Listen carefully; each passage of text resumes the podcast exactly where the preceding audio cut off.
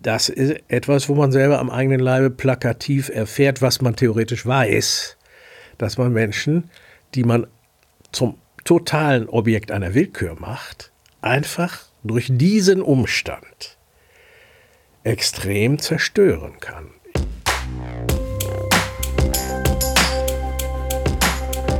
Menschenwürde, Menschenleben.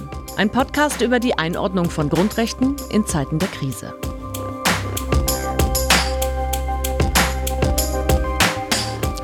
Herzlich willkommen zum Podcast Menschenwürde Menschenleben. In dieser Reihe sprechen wir mit Expertinnen und Experten über das Thema Menschenwürde und über die Einordnung von Grundrechten in Zeiten der Krise. In der ersten Jahreshälfte, während der Corona-Krise, gab es bereits einige Diskussionen über die Menschenwürde und die Einschränkung von Grundrechten. Wir möchten das zum Anlass nehmen, einige vertiefende Gespräche über das menschliche Leben und die menschliche Würde zu führen. Mein Name ist Sascha Surke von der Zeitstiftung. Herr Remzmer, Sie sind Literaturwissenschaftler, Gewaltforscher, Mäzen, haben eine Vielzahl von Büchern geschrieben, die sich auch mit Fragen der Gewalt oder Vertrauen und Gewalt auseinandersetzen. Was verstehen Sie unter Menschenwürde und warum soll diese unantastbar sein? Was ist daran eigentlich unantastbar? Ja, unantastbar ist die Formulierung des Grundgesetzes. Und äh, auf den Satz, dass die Menschenwürde unantastbar sei, folgt ja, sie zu schützen sei die Aufgabe aller staatlichen Gewalt. Und das führt ja eigentlich in einen Widerspruch. Wenn etwas unantastbar ist, dann äh, muss man es auch nicht groß schützen. Aber das ist eine etwas, ist eine Verlegenheitsformulierung gewesen. Das ist einfach eine Verstärkung des, es soll auf keinen Fall angetastet werden. Also wie im Englischen die zehn Gebote im alten Englischen heißen Thou shalt not. So eine emphatische Formulierung ist das. Und als so etwas soll man das annehmen. Nun, es war im Parlamentarischen Rat, also als man über das Grundgesetz diskutierte, wie man es aufbauen sollte, suchte man nach einem Fundament für alles und kam dann auf diesen Satz mit der menschlichen Würde und stürzte sogleich in das Problem, dass das nämlich nicht zureichend definiert war. Und man wollte es auch nicht zureichend definieren, beziehungsweise man warnte davor, diese Definition irgendwie äh, an eine bestimmte philosophische oder theologische Lehrmeinung anzupassen oder anzugliedern oder anzudocken oder wie immer man das nennen will.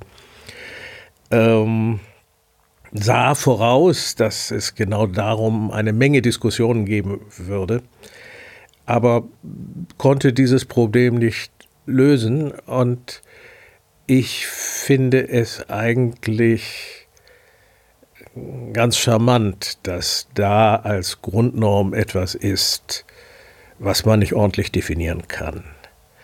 Denn jede ordentliche Definition würde irgendwann in der gesellschaftlichen Entwicklung auf riesige Probleme und dann müsste man das alles wieder neu formulieren und man käme wieder in dieselben Probleme hinein. So ist man da mit einer etwas elastischen oder, wenn Sie es unfreundlicher sagen wollen, schwammigen Begrifflichkeit sehr gut bedient. Sie haben ja das Hamburger Institut für Sozialforschung gegründet. Ähm, und untersuchen, äh, haben dort ja, sagen wir mal, viel Protestbewegung äh, äh, untersucht. Sie haben äh, eine zwei große Ausstellungen gemacht zu den Verbrechen der Wehrmacht. Ich komme deshalb darauf zu sprechen, weil die unser Grundgesetz, gerade insbesondere der Artikel 1, ist ja auch entstanden aus den Erfahrungen des Zweiten Weltkriegs. Möchten Sie das etwas kommentieren? Ja, genauer gesagt mit dem Nationalsozialismus. Mhm. Da war man sich bei diesen schwierigen Besprechungen darüber, was man eigentlich meint mit dieser Würde-Norm, immer ganz schnell einig und sagte sich, wir wissen, was wir nicht wollen. Wir wissen, wovon wir uns abgrenzen wollen. Äh, wir sind dabei, die Verfassung eines Staates, der eine Art Kontrastprogramm zu seinem Vorgängerstaat, nämlich dem nationalsozialistischen, abgeben soll. Und gleichzeitig blickte man nach Osten und sagte auch ein Kontrastprogramm zu dem äh, Stalinismus oder dem, was auch in der DDR entstand. Ähm, und das ist das Interessante, dass man sich dann sehr viel schneller einigen konnte darüber, was man nicht wollte, als das, was man eigentlich beschwor. Äh, man, und das ist auch noch etwas, was in, den, äh, in der Rechtsprechung des Verfassungsgerichtes immer eine Rolle gespielt hat. Man definiert die Menschenwürde über die Verletzung der Menschenwürde. Man ist sich einig darüber, dieses ist eine Verletzung und dieses soll auf keinen Fall passieren. Und so verfertigt sich über das Diskutieren, was eine Verletzung ist oder noch keine Verletzung ist, äh, wird es eigentlich immer konkreter, was man mit der Würde meint, aber auf eine pragmatische Weise, nicht auf eine theoretisierende oder deduktive Weise gar. Die Menschenrechte sollen ja jeden Menschen schützen, darüber sprachen wir gerade. Die Menschenwürde wird meist als ein absoluter Wert gesehen. Aber können wir angesichts dessen, was Menschen Menschen antun, überhaupt von dieser Absolutheit ausgehen? Ist es nicht vielleicht nur äh, ein Konstrukt, den Menschen Würde zuzuschreiben, weil wir wissen, wie verletzbar Menschen sind? Das kann man so sehen, aber dann würde ich das nur streichen. Das ist dann eben nicht nur ein Konstrukt, sondern ist dann genau das Konstrukt. Es ist ein Postulat. Und es ist etwas, wovon wir nicht abgehen wollen, aus guten Gründen. Sie sind ja auch Literaturwissenschaftler. Und die Idee der Menschenwürde, vor allem die Menschenwürde als Recht festzuschreiben, ist ja vergleichsweise jung. Wo sehen Sie persönlich die interessantesten Ideen in der, in der Literatur? Oder auch in der Philosophie? Ja, zur Philosophie kommen wir gleich. Ähm, in der Literatur gibt es, weil wir ja eben von über die Frage der Verletzung und der Idee, etwas zwar nicht positiv bestimmen zu können, aber ziemlich genau zu wissen, was nicht verletzt werden darf. Shakespeare ist wie immer ein interessanter Fall. Äh, Shakespeare ist in dem, diesem Zusammenhang eine besonders interessante Figur, weil er über den, zwischen den Zeiten stand. Er ist einerseits noch ganz Renaissance, das heißt einem sehr abgekühlten Menschenbild, nicht verpflichtet, aber verhaftet, bis in den Zynismus hineingehendes Bild eines Menschen, des, des Menschen, der dem anderen Menschen antut, was ihm in den Sinn kommt und allenfalls gesteuert ist nach Fragen dessen, was ihm nützt, auch im politischen. Also vielleicht ein Machiavellist in gewissem Sinne. Andererseits aber schon durchaus in der Moderne und deshalb interessierte ihn die Entstehung des Gewissens im Individuum zu betrachten und zu beschreiben. Nicht? Ein Mörder auf dem Thron wie Richard III gerät in eine politische Krise und auf einmal fängt er an, darüber zu grübeln, ob er ein Gewissen hat und was das denn wohl sein könnte und was an innerer Stimme eigentlich äh, Gewissen sei oder nicht. Es gibt interessante Stellen im Richard III., es gibt sie auch im Lear, wo diejenigen, die verbrecherische Befehle auszuführen haben, nämlich zum jemanden umzubringen auf unerfreuliche Weise oder zu foltern, plötzlich Skrupel haben, das zu tun. Auf einmal im Gegenüber den Menschen erkennen, der sie selber sind. Und die Hand geht ihnen nicht mehr leicht an den Dolch oder operiert nicht mehr leicht mit dem Dolch. Dem König ist das egal, aber er stellt auf einmal fest, dass er einen unzuverlässigen Untertanen hat. Und diese Art der Einbrüche des Gewissens, der Idee von Menschlichkeit, der Idee davon, dass mein Gegenüber so jemand ist wie ich selber, mit dem ich deshalb nicht so verfahren sollte, wie es mir gerade in den Sinn kommt, weil ich auch selber nicht möchte, dass mit mir so verfahren wird. Das ist da neu und bei Shakespeare kann man sehen, wie diese Idee plötzlich politisch wirksam wird. Sehr interessant, dass Sie auf, auf Shakespeare kommen. Das bringt mich natürlich auf eins der äh, blutdrünstigsten Dramen Shakespeares.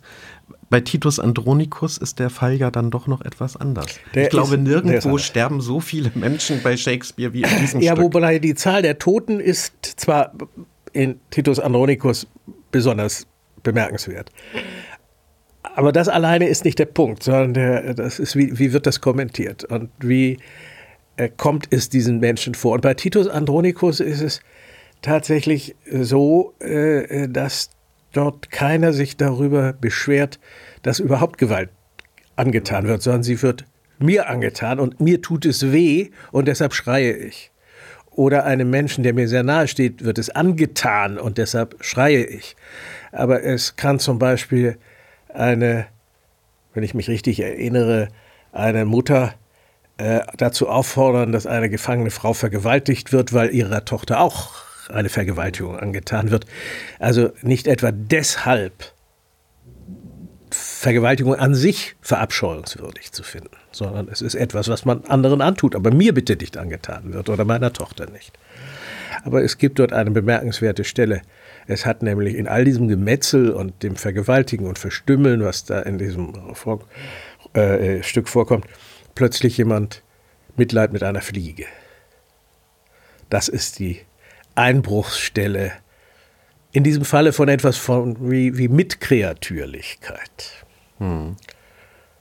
Aber man könnte vielleicht, wir bleiben beim Thema, sagen, dass dieser Fliege so etwas wie Würde zugesprochen wird. Das heißt, das ist nicht etwas, was man einfach so totschlägt, sondern wo man sich fragt, was tue ich, darf ich das eigentlich und ist das nicht ein Wesen mir ähnlich? Ja, vielleicht ist das auch in dem Drama einfach so eine äh, Sollbruchstelle, wo dann über die Hintertür das ja, Gewissen so und die das. Würde dann so, eben so reinkommt. Sehe ich das, ja, ja. ja. Und in der deutschsprachigen Literatur haben Sie da äh, etwas, wo Sie sagen würden, das wäre für das Thema interessant? Das fällt mir jetzt nicht ein. Man müsste sicher irgendwo im Barock äh, da herumstöbern. Da kenne ich mich nicht gut genug aus. Aber die Art und Weise, wie der Dreißigjährige Krieg in der deutschen Literatur abgehandelt wird, man müsste mal die verschiedenen äh, Szenarien im Simplicissimus darauf äh, durchschauen. Das fällt mir aber jetzt spontan nicht ein. Lassen Sie uns dann nochmal auf äh, die Philosophie kommen. Bei Cicero lesen wir das erste Mal von der Würde. Er spricht aber nicht von der Menschenwürde. In den nachfolgenden Jahrhunderten kommt das dann äh, stärker, äh, zum Beispiel bei Pico, ähm, natürlich ganz essentiell bei, bei Kant. Ähm, gibt es da ein, ein Beispiel aus der, aus der Philosophiegeschichte, wo Sie sagen, den Aspekt finde ich da besonders interessant? Ja, man kommt da um Kant nicht herum und man sollte es auch nicht. Ich finde eigentlich, dass Kant derjenige ist, wo dieser Begriff oder sagen wir mal dieses Wort dann eine entsprechende theoretische und systematische Aufladung bekommt. Bei Cicero, ich weiß, dass andere das anders sehen, äh, finde ich das nicht besonders beeindruckend. Das ist sehr gebunden immer noch an den römisch-politischen Begriff der Würde. Nicht? Also wenn äh, Cäsar am Rubikon innehält und sagt, ich muss da jetzt den überschreiten und Rom mit Mord und Brand überziehen, weil meine Würde äh, durch bestimmte Senatsbeschlüsse tangiert ist, dann kann sich also auch Cicero aus dieser Idee der Würde nicht richtig äh, verabschieden.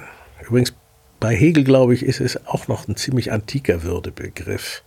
Aber eine große Rolle spielt das nicht. Bei Kant spielt es eine große Rolle. Und zwar interessanterweise ist die, das, was wie, wie Kant das fast das, worauf auch die Auslegung des Grundgesetzes immer wieder zurückkommt, in der sogenannten Objektformel, nämlich dem, der Norm, der, dass man den Menschen nie als bloßes Objekt zu betrachten habe oder so mit ihm umzugehen sei. Nie nur als bloßes Objekt zu betrachten habe, sondern immer es mitspielen muss, dass der Mensch immer etwas anderes noch ist, nämlich für sich selbst, als das, was ich jetzt vielleicht gerade vorhabe, etwa bei ihm Brötchen zu kaufen. Da muss ich nicht mehr mit ihm anstellen, als ihm das Geld zu übergeben und meine Brötchen entgegenzunehmen. Ähm, aber äh, im Hintergrund dieser Handlung steht das bürgerliche Gesetzbuch zum Beispiel. Mhm. Werte und Rechte sagen ja auch etwas über das Verhältnis zwischen Individuen und der Gesellschaft. Wann wurde überhaupt das Individuum wichtig und was sind eigentlich die frühesten Beispiele, wo in der Literatur ein Erzähler Ich sagt? Ja, man kann sagen, dass äh, schon Augustin sehr emphatisch Ich gesagt habe, indem er seine Confessionis ja gewissermaßen in Form einer Autobiografie schrieb. Aber das ist ein anderes Ich als unser modernes Ich, nicht? Das ist ein Ich, wo einer im Grunde in einer Art Zwiesprache mit seinem Schöpfer steht. Aber nicht allein auf weiter Flur sagt Ich. Punkt. Und das ist Montaigne mit Montaigne fängt das an. Ich glaube, das kann man so äh, wuchtig sagen. Das ist jemand, der sich auch noch zurückzieht in sein kleines Schloss, die Tür hinter sich zumacht und über sich nachdenkt. Immer vor dem Hintergrund dessen, was er gelesen hat und was er erfahren hat. Aber der Gegenstand seiner, äh, seiner Essays ist, dass er zu etwas was zu sagen hat. Ob es seine Gallenschmerzen sind, ob es seine Vorstellung sind, was Tränen für den Menschen bedeuten, und zwar Tränen aus Anteilnahme, oder was Komik ist oder Witz ist, er sagt, ich sage es. Und das wird in Paris veröffentlicht und Paris liest, was dieser einzelne Mensch, äh, Montaigne, zu sagen hat. Und das ist etwas, was es vorher in der ganzen Weltgeschichte noch nicht gegeben hat. Ihr Menschenleben war selbst bedroht. Sie sind äh, Opfer eines Verbrechens geworden. Sie sind am 25. März 1996 entführt worden und erst am 26. April 1996 gegen eine hohe Lösegeldzahlung freigelassen worden. Über diese Erlebnisse haben sie in ihrem Buch im Keller geschrieben und haben dort die Erzählperspektive gewechselt und schreiben in der dritten Person. Inwieweit denken Sie durch Ihre Erfahrung anders über Menschenwürde, Menschenrechte und Menschenleben? In keiner Weise anders. Punkt.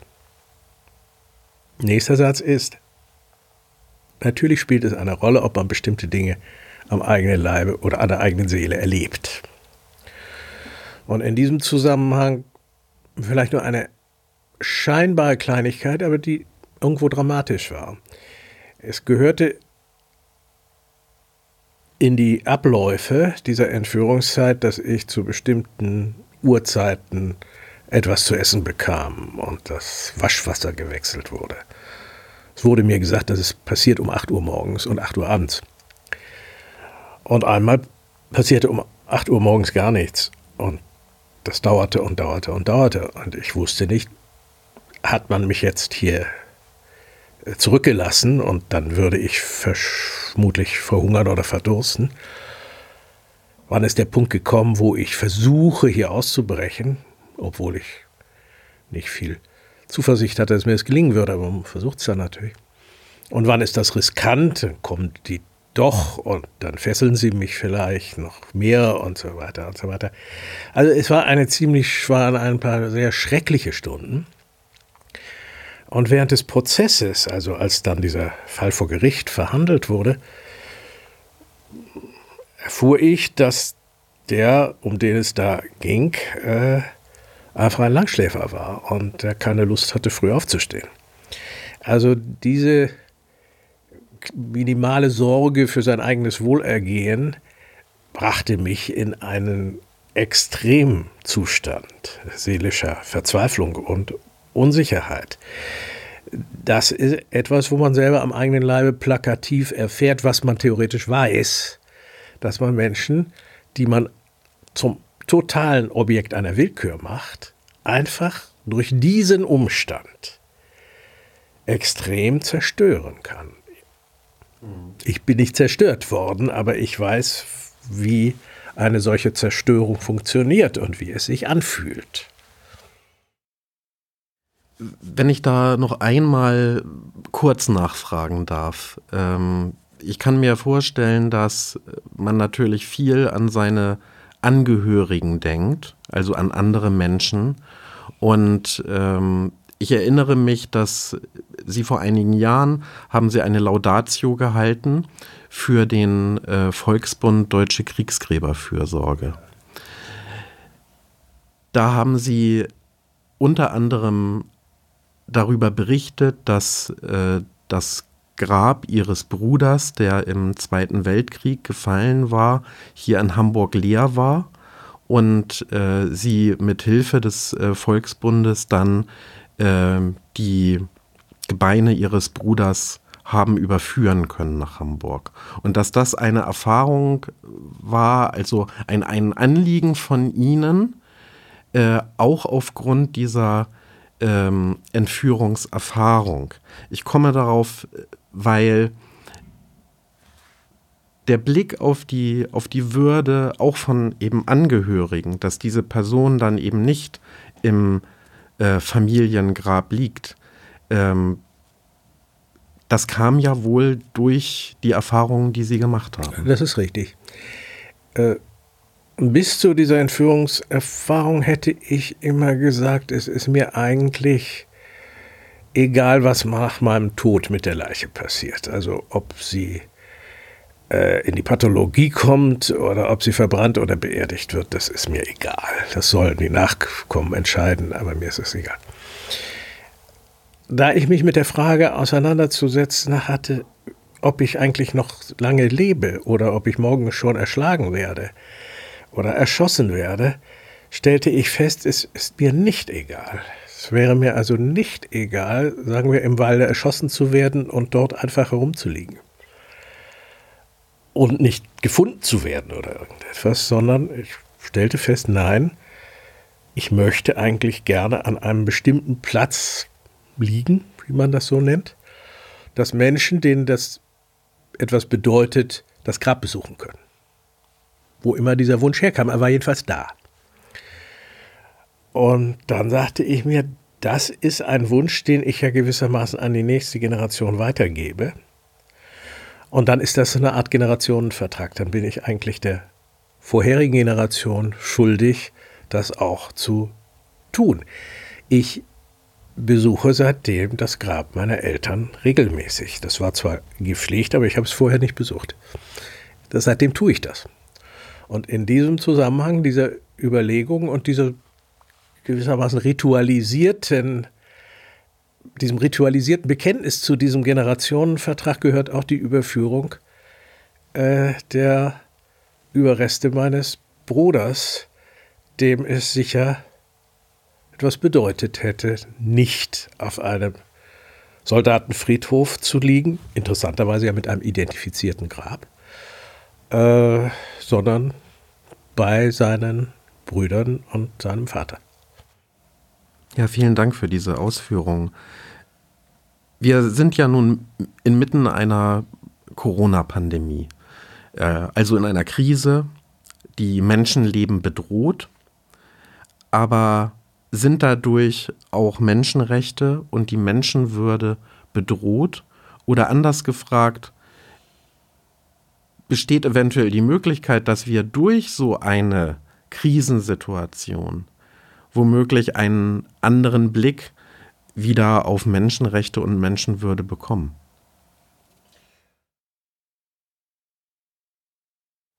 Antwort 1, immer ist alles möglich. Aus allen möglichen Dingen in der Geschichte kann sich etwas entwickeln, was die Teilnehmer vorher nicht vorausgesehen hätten und so weiter und so weiter. Antwort 2. ich glaube nicht, dass irgendetwas bedroht ist. Und ich glaube auch nicht, dass wir aus dieser Angelegenheit viel lernen. Ich hoffe, dass wir sehr viel Technisches lernen, nämlich wie man solche Krisen, äh, es wird eine nächste Krise dieser Art geben. Äh, das wussten wir auch schon vorher, aber jetzt ist es uns vor Augen gerückt, äh, dann besser bewältigen können, weil wir wissen, wie man mit Krankenhausbetten besser äh, kalkulieren kann, weil wir, weil wir lernen, welche Mittel, Masken ja, Masken nein, Abstände dieser Art oder jeder Art, jener Art äh, erfolgreiche Bekämpfungsmittel sind oder nicht. Das lernen wir hoffentlich. Und ich glaube, mehr brauchen wir daraus nicht zu lernen. Man könnte ja zum Beispiel sagen, die Regierungen auf der Welt haben die Krise ja ganz, ganz unterschiedlich drauf reagiert. Wir haben sehr hohe äh, Fall- und Todeszahlen zum Beispiel in äh, den USA, in Brasilien, wo man ja die Krankheit heruntergespielt hat, verharmlost hat. Könnte man da nicht im Grunde genommen sagen, dass hier auch eine Verletzung der Würde der Menschen vorliegt, weil man ihnen nicht die Wahrheit darüber gesagt hat, wie bedrohlich das sein könnte und die Bevölkerung nicht in ausreichendem Maße geschützt hat.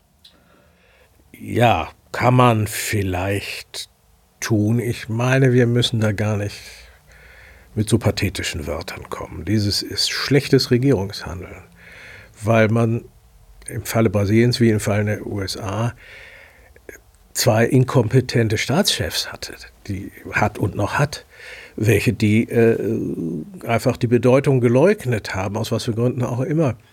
Und insofern können wir lernen, dass es nicht klug ist, solche Krisen runterzuspielen. Selbst wenn äh, Trump, wie er aus dem Buch von Woodward deutlich wurde, die gar nicht so falsche Idee hatte, etwas zu tun, damit es keine Panik im Lande gibt. Aber so wie er es gemacht hat, war es zweifellos äh, falsch. Und wenn wir uns umsehen, wie andere Länder reagiert haben, hat ja kein Land, ist ja kein Land in einen Panikmodus verfallen. Selbst Spanien und Italien nicht, obwohl es denen ja wirklich sehr schlecht gegangen ist, aus diversen Gründen. Also, was wir daraus lernen, ist, die Sache ist sehr ernst zu nehmen.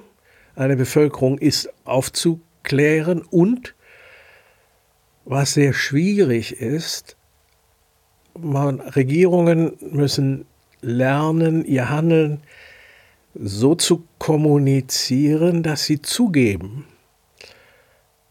wie Angela Merkel sagen würde, auf sich zu fahren.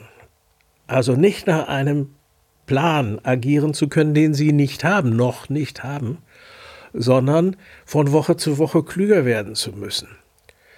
Das stört zumindest Teile der Bevölkerung gravierend. Das erleben wir, also die vielen Unruhen, Proteste oder so, hängen damit zusammen, dass da ein Unsicherheitsgefühl existiert, mit dem die Leute nicht umgehen können. Nicht? Das ist das Problem. Menschen können mit Unsicherheiten wahnsinnig schwierig, schwer umgehen. Regierungen müssen damit umgehen können. Und, soweit ich das im Augenblick beurteilen kann, äh, macht unsere Regierung das ziemlich gut. Das würde ich auch unterstreichen. Ein gesundes Misstrauen äh, gegen Regierungen ist ja immer gut. Ja, Allerdings äh, haben wir dann natürlich ein, vielleicht in, in manchen Teilen der Bevölkerung ein, ein Vertrauensproblem. Sie vertrauen der Regierung nicht. Und ähm, ich meine, ich komme jetzt mal zu sprechen auf eines ihrer Bücher, das ja heißt Vertrauen und Gewalt. Und mögen Sie vielleicht ausführen, wie wichtig Vertrauen für, unseren, für unser gesellschaftliches Zusammenleben oder unseren Zusammenhalt ist und inwieweit vielleicht Vertrauen wichtig ist, wenn wir über Menschenwürde und Menschenrechte sprechen? Ja, ich muss dazu zunächst sagen, dass der Begriff Vertrauen, so wie ich ihn verwende, ähm, ein, ich sage mal, etwas abgekühlter ist. Das, da klingt nicht die Emphase mit, die also Vertrauen wenn ich über Vertrauen von, von Kindern zu Eltern spreche, dann hat das eine gewisse Emphase. Das meine ich nicht, sondern wenn ich von Vertrauen spreche, meine ich, das sind geteilte Annahmen über das, was gesellschaftliche Normalität ist, was man erwarten kann und was als nächstes kommt. Und wenn etwas Unvorhergesehenes kommt, was ich als nächstes tun kann, um wieder zur Normalität zurückzukehren. Das ist sehr abstrakt gesprochen. Aber darum geht es. Und es geht auch darum, dass die Merkwürdigkeiten, die wir heutzutage erleben, wenn Menschen gegen eine völlig vernünftige Maßnahme wie eine Maskenpflicht äh, protestieren, als würde es ihnen ans Leben gehen oder gar an die Würde, dann ist das ein Ergebnis einer Störung der Normalitätserwartung. Und das geht sehr tief. Äh, plötzlich das Gefühl zu haben, ist ja gar nicht unbedingt sehr realitätsgrundiert.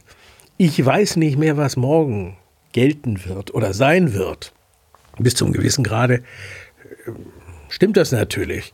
Plötzlich fallen Flüge aus und so etwas, was ja nichts macht. Plötzlich ist die Frage, ob das Oktoberfest öffnet oder nicht, was ja kein Riesenproblem ist. Außer für die Schausteller, das ist ein Riesenproblem. Ähm, also, aber diese Störung der Normalabläufe und dessen, was ich erwarten kann, immer ist im Oktober äh, das Oktoberfest, deshalb heißt es ja so. Und wenn es nicht ist, dann frage ich mich, was jetzt wieder los ist. Diese Störung, und das kann man einfach sehen, treffen manche Menschen ausgesprochen schwer. Die haben das Gefühl, irgendwie aus der Bahn geworfen zu werden und werfen sich selber dann mit Wonne aus der Bahn, äh, weil es ihnen ermöglicht, ihre antizivilisatorischen Ressentiments mit einer Legitimationsmäntelchen äh, zu äh, umkleiden und mit einem großen Stolz auf sich selbst irgendwelchen Unfug anzustellen und sich für die Revolutionäre vorzukommen. Zum Abschluss, Herr Rebensmar. Was ist für Sie persönlich der Kern der Menschenwürde? In wenigen Sätzen. Es ist das, was ich mehrfach, worauf ich mehrfach zurückgekommen bin, dieses Menschen nicht zu instrumentalisieren und wo man, wie wir alle das miteinander tun, auch wir beide, die wir hier einander gegenüber sitzen, uns wechselseitig zu reduzieren auf bestimmte Funktionen und bestimmte Erwartungen, trotzdem nie zu vergessen, dass das jeweilige Gegenüber sehr viel mehr ist, was mich zwar im Augenblick nichts angeht, aber was ich nie vergessen darf. Herr Remsmer, vielen Dank für das Gespräch.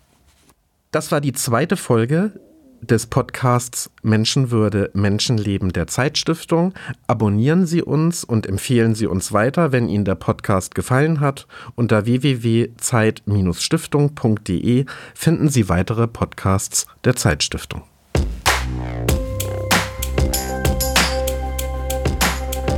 Menschenwürde, Menschenleben. Ein Podcast über die Einordnung von Grundrechten in Zeiten der Krise.